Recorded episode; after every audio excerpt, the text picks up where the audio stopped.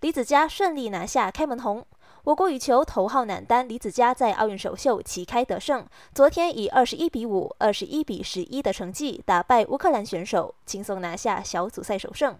可惜在小组赛第一轮败给印尼队后，我国女双邹美君和李明艳再吞败仗，昨天两局输给日本强组广田彩花和福岛由纪，晋级的机会变得微乎其微。另一边厢，混双自由人陈炳顺还有吴柳莹以零比二负给德国队，确定以两连败提前出局，无缘出线混双八强。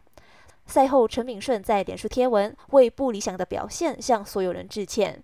虽然输赢已成定局，不过吴柳莹希望大家不要抹杀他付出过的努力。